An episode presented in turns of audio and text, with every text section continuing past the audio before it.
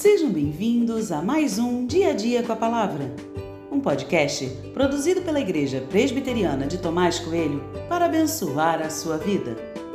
O título de hoje é Estratégia ou Direção Divina?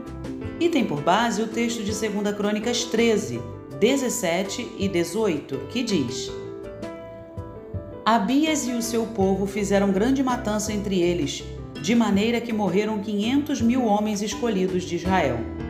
Assim, os filhos de Israel foram humilhados naquele tempo e os filhos de Judá prevaleceram, porque confiaram no Senhor, Deus dos seus pais.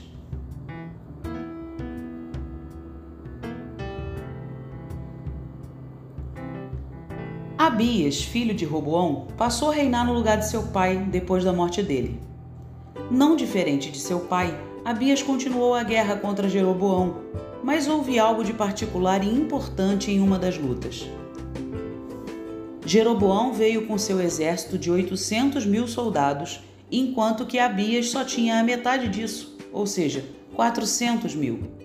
Contudo, a questão mais importante não foi o número, mas a atitude.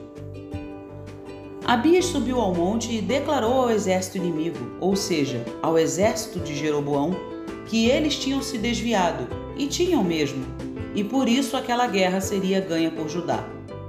Enquanto Abias falava, a estratégia de Jeroboão era enviar parte do exército por detrás. Assim, Judá foi atacado pela frente e por detrás. Os homens de Judá clamaram a Deus que derrotou o exército de Jeroboão. Perceba que 500 mil homens de Jeroboão foram mortos. E em tudo isso fiquei a pensar: Jeroboão tinha estratégia, enquanto Abias tinha orientação de Deus. O resumo é simples. Se Deus está à frente, não importa o número ou a estratégia. Deus cuidará de tudo. Basta confiar.